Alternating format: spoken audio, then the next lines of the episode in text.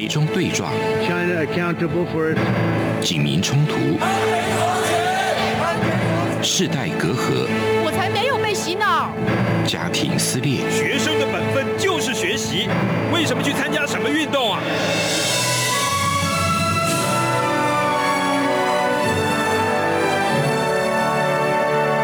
我们可以聊一聊吗？可以跟你说说话吗？我们聊好吗？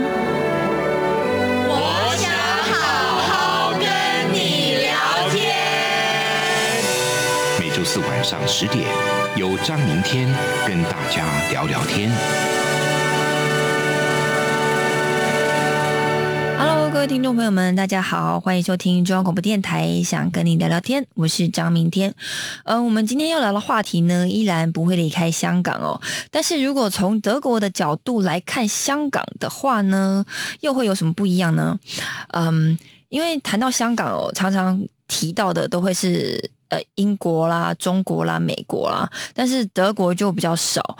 那而且欧盟在贸易上是除了美国之外非常依赖中国的一个地方哦。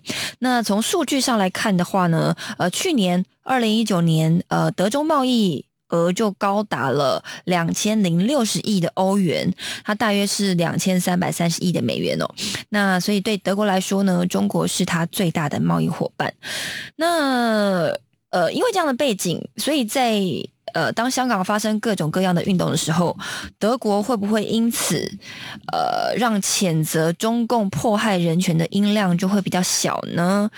呃，我们今天邀请到的来宾是香港民间人权阵线的前副召集人黄义武阿猫。阿猫你好，嘿你好欢迎您又来上我们的节目。各位观众大家好。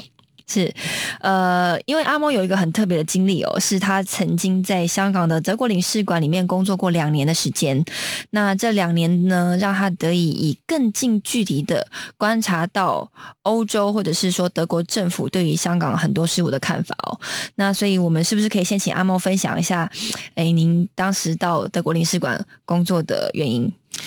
呃，对，其实以前在德国住过啦，然后就哦对他们的一些文化，就是呃很喜欢，嗯呃直接，然后感觉一些人权上面的东西，觉得是、呃很尊重人。像我举一个例子好了，呃，我们在台湾啊亚洲地方，我们不是有一些喝完的瓶子都会丢到垃圾桶嘛？嗯嗯那他们那边不是，因为他们的瓶子呢，其实本身是，呃呃，是有一个 deposit，就是呃呃按金押金。那你用完那个瓶子，你要拿回超级市场去退钱。哦，哎，台湾以早期也有哎，对，那现在没有。对，好像对，那现在我们有不同的回收。嗯可是像在德国那边，他就会一般的人都不会把它丢垃圾桶，嗯我们会放在路边。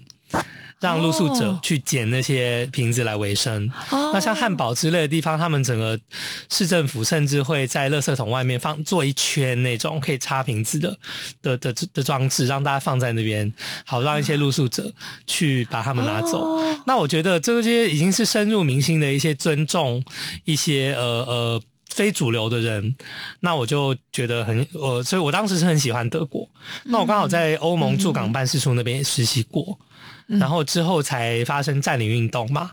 那占领运动是我一个很大的政治的启蒙。嗯那呃，当时就是什么东西都义工啊，什么东西都觉得可以做，嗯多了解这个地方，多了解不同的人的背景。嗯嗯。呃，从以前很不喜欢香港，就是我在台湾长大嘛，到经过去了德国住过，嗯。觉得香港是家，然后再到占领运动，嗯发才会就是更发现香港这个地方其实很有人情味。嗯嗯然后刚好那个时候呢，领事馆有空缺，嗯那我想说，哎，这样子串起来还还还还蛮有趣的。嗯然后刚好，其实，在香港那个英国啊的领，就是可能 Chris Patton，就是呃彭定康那些，就是你常会看到一些外国的一些人，或是美国领事馆的一些呃呃，彭定康是以前会吃蛋挞嘛，大家很很印象很深刻。那美国领事馆，我记得那时候好像呃总领事叫夏千夫，嗯那他也是在脸书上面很红，就是到处都会去打卡啊，去吃什么餐厅啊，然后让大家知道说哦，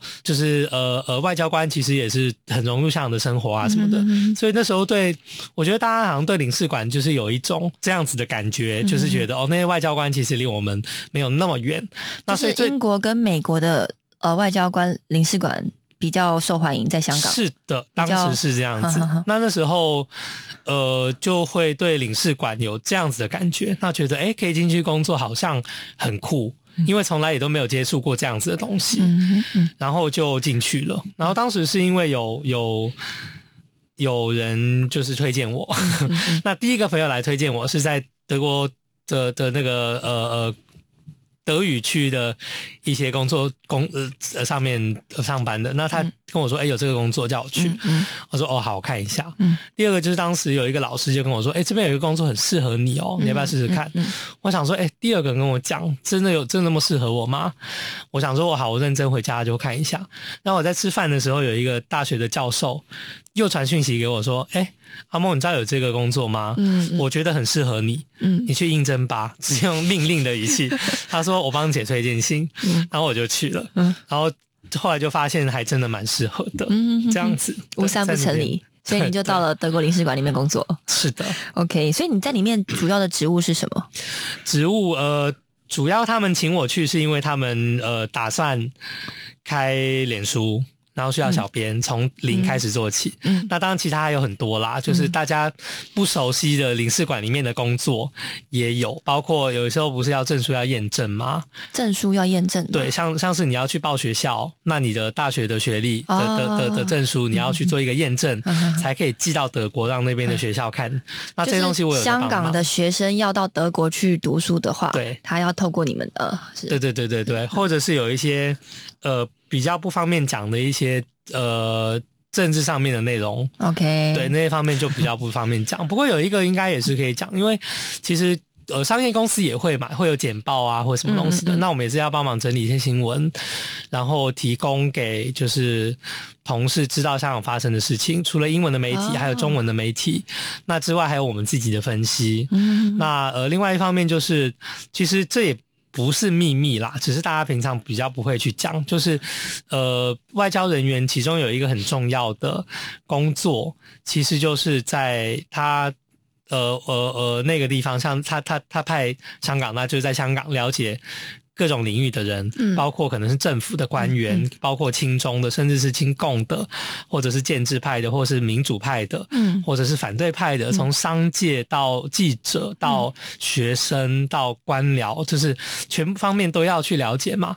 那我们也是会帮忙，就是联络啊。或者去，就是一起去分析啊，什么什么东西的。那这个地方其实说真的，就真的是中立，站在德国的立场来看他们讲的话啦，或者是去选选一些人。对，嗯嗯像像我比较支持民主的话，不代表我就不会让他们接触一些亲中的人嘛，嗯，因为你你毕竟是要了解，对对对。那你就会去筛选哪一些人讲的都是废话，嗯。或是哪一些人讲的其实是比较有智慧的，嗯。或者是他比较有影响力的、嗯嗯嗯。之类的东西，我们都会去去去去提供一些资讯给他们。所以你就是德国官员、德德德国同事跟香港各界的桥梁，呃，算是其中一个，因为他们自己本身也是处于德国跟香港之间的桥梁。是是是，呃，您在这个职务上是不是蛮受到德国长官们的肯定的？呃，可能是呃小编的部分啦，嗯其实都有。嗯我觉得工作上面还不错。那主要大家会除了长官以外，其实很很很谢谢一些市民的肯定。嗯我们当时的那个脸书做的还不错。嗯嗯从一开始没有人认识德国领事馆，因为大家都不会学德文嘛。嗯除了英英英国法对、英国、美国以外，大家就想说哦，法文好浪漫，我要学法文。对对，除了英语以外，大概就是法语了。对，会德文的人比较少。也没有人有兴趣，因为就硬邦邦的一些东西，文化或是希特勒那种不是很哦，好的历史。对对对，印象中是这样。对，印象中是这样子。那我觉得当时就除了我以外，还有一些像歌德学院啊，一些大家把这个风气拉起来。那我们当时的脸书很重要，是一个叫每周一字。嗯那每周一字也是误打正着的的做出来了，因为当时是我记得是伦敦那边的领事大使馆有一个每周一字，那就是我就想说，哦，这个可以做一下，那个可以做一下。嗯然后呃呃，每周一次教香港人认识德国字。是的，认识德国字，然后会有一个中文的解释，然后有例句之类的。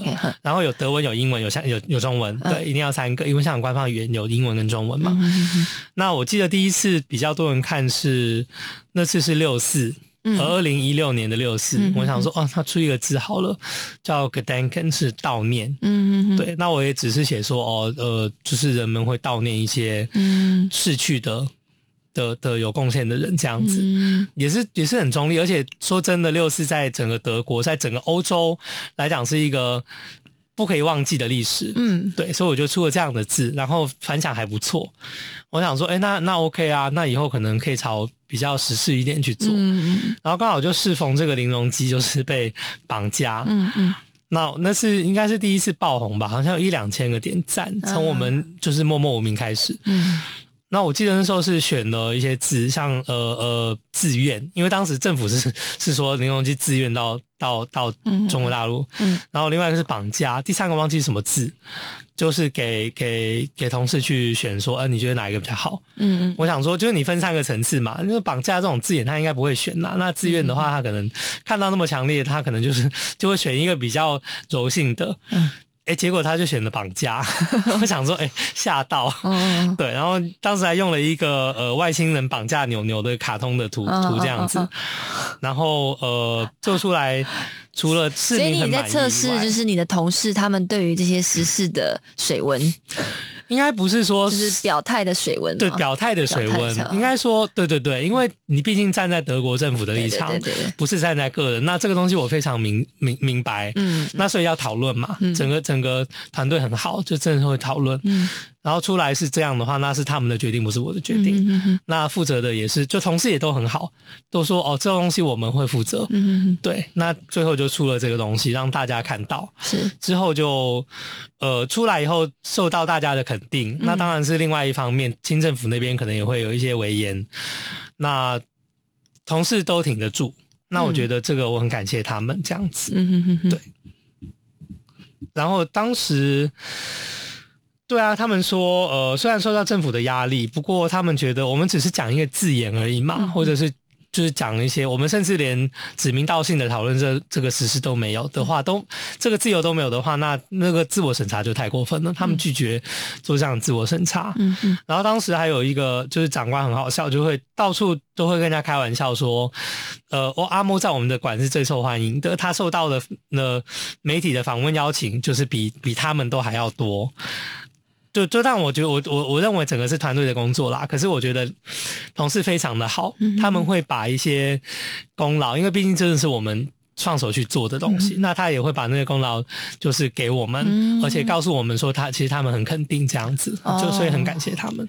所以你的意思是说，就是你自从经营了香港的呃德国的呃领事馆的粉丝团，然后你把它经营的有声有色，然后跟时事结合，然后呃很多港人就是呃也很喜欢你们，透过粉丝团很喜欢你们，对。对，然后所以很多人想要争相要求访问这个这个粉丝团的小编，是的，是的，是的，而且我们收到很多讯息，嗯哼哼。对下面的留言也是，就是从来都不觉得会那么受欢迎。，OK，要举要举两个例子吗？呃，就很多人会说谢谢领事馆，或者是新闻也会把我们的那些每周一次拿去当他们每周的新闻这样子。哦那我记得有有我很有印象是是是有一个 pose，我也不觉得会红。当时是因为你知道每年都会有放榜，那我们也德国那边也是有一些教育的一些机构在 DAD、德意志学术交流中心在香港，那我们也就是帮忙 PO 一些资讯啊，就是如果你在香港升学，你想去德国升学的话，那你应该怎么样？就是找谁啊，或者做什么东西？那我也是 PO。然后可能也是我自己的性格吧，就是在德国待了两年多，我觉得我不会看不起那些成绩不好的人，嗯因为每个人都有自己的都有自己的专长，甚至如果一个人没有专长，他他也是我们社会的一部分，嗯他他会在我们的社会起到某一个作用，所以我是很很很，我不是那种精英主义的人，那我的可能就是剖剖文的字里行间就。表示出了这种关怀啊，我觉得说就是鼓励大家说考不好没有关系。德国其实它有一个叫做 dual training，它是像类似台湾的五专吧、之类，或是二专之类的东西。那他们德国其实不是一定要念大学，嗯他们很注重一些就是专业的训练。那他们那边的专业训练是你进去，可能一个礼拜有几天是在工作，那可能三天工作，两天上学，嗯那都是一些呃大企业去呃呃呃去资助。那可能像德国西西门子，或可能是 B N W。那你培训完以后，他看到你那么多年的工作表现，他觉得你 OK，就会直接请你。那他们的薪水其实比大学生还要高吧？嗯所以我就会用这种方式跟大家讲说，其实就是不用。光看香港的那种成绩，我们从小被被被压迫的那样子啦，就是其实全世界的那个呃机会很多。那大家看完以后就觉得，我也不知道为什么大家就说是神神 Po 文，我说哎、有那么夸张吗？就是显然大家感受到我的那个善意这样子。啊，好，我们到这边先休息一下，马上回来。COVID-19 武汉肺炎疫情趋于平稳，但我们还是不能松懈。除了落实社交距离及做好个人卫生防护，还要勤洗手。并且在无法保持社交距离及搭乘大众运输时佩戴口罩。防疫新生活，对抗病毒，我们一起加油！feel 出感动，让爱飞翔，带您认识台湾文化之美。RTI。欢迎回来，您现在要听到的声音呢，是来自台湾的中央广播电台，想跟你聊聊天，我是主持人张明天。那我们今天邀请到的来宾呢，是香港民间人权阵线的前副召集人阿某。那我们继续来请教阿某，您在德国领事馆的工作期间，以您的观察哦，就是因为德国在经济上、在贸易上很依赖中国嘛，那所以在香港发生各种抗争运动的时候，他们会不会因为这样，然后所以表现的比较静默一点？呃，是，其实呃，德国的态度来讲都是支持呃民主的，嗯嗯嗯，对。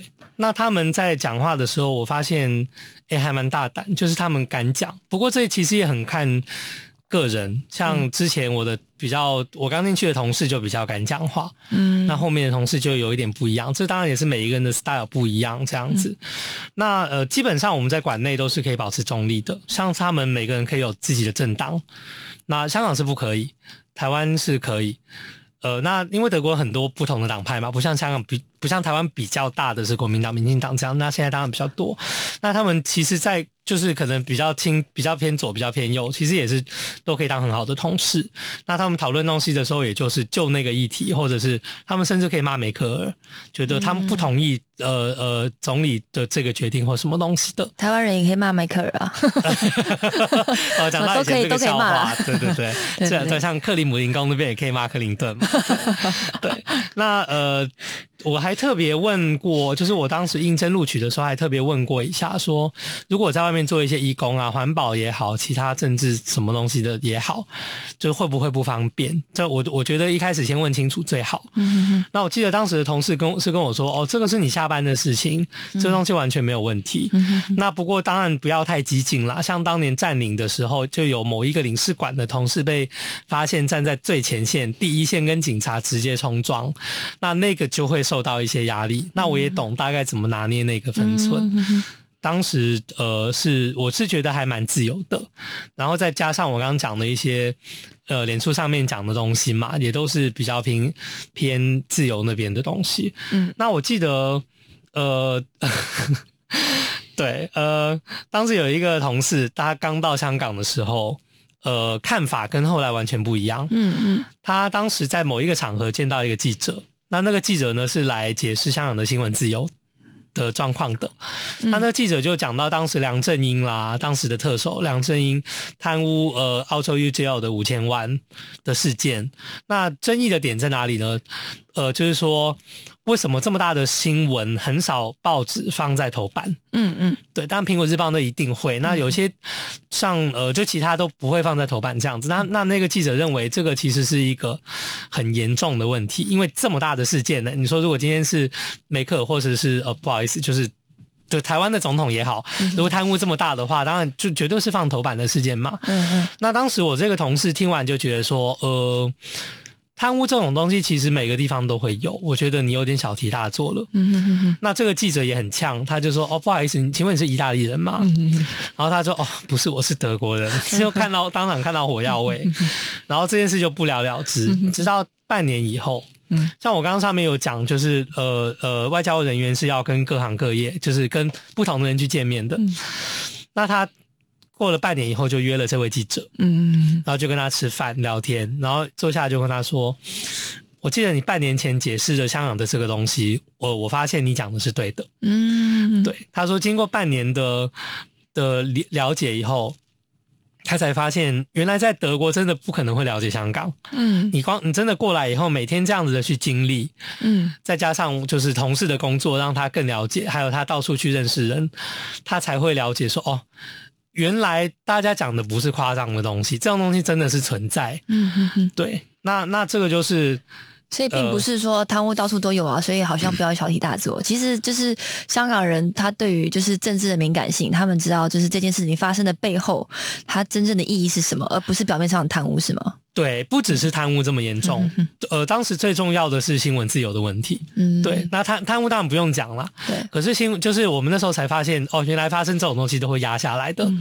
那对香港来说是不可以发生，那对在远距离的德国人也看不到，他近距离他才知道哦，原来香港是这样子。那他了解以后，他就会就会就是又在跟上面的去沟通的时候，那那那就是官方的对香港的态度，其实都取决于这一些的的的在香港收集到的一些资讯嘛，所以这很重要。对对，我觉得这个这件事情让我想到一个点哦，就是有很多人他会说，哎，我是有修养的人，不跟你们这些人一般见识，就是可能因为你贪污，或者是你呃你你做了什么。呃为非作歹的事情，不好的事情，可是他他会觉得说我是有修养的人，我虽然知道你你不好，可是我还是就算了。可是我觉得这个算了，就会让那些呃真的逞凶的人，或者是他想要让他邪恶的势力扩张的人，然后就有更更多的空间去做他肆无忌惮的事情。对，所以你要有一个敏感度，你知道他的影响力有多大。那当然，像那个例子是最可怕的，是因为是特首嘛。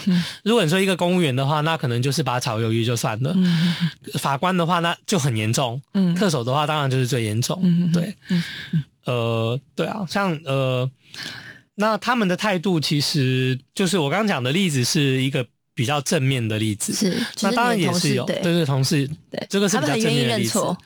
他们很愿意认错，而且他们就是对一些表达自由，嗯他们很坚持，嗯哼他们国家的一些呃呃立场，嗯，他们觉得那个很重要。可是也是，嗯嗯，这让我想到一个笑话，就是那个搜寻中国的百度啊，那责任全在，然后它的那个就是相关关键字会跳出来，德嗯责责任权在德方，责任权在美方，责任权在就没有一个是责任权在德中方。中国哦，那那是当然的呀。我们 对我这样讲，在台湾讲，我觉得我们香港之后说，哦，对，伟大的祖国，我们香港人已经就是呃呃呃 desperate 到一个点，我们就会直接。直接讲反话，就是说，对，祖国，祖国好，祖国棒，毛主席万岁。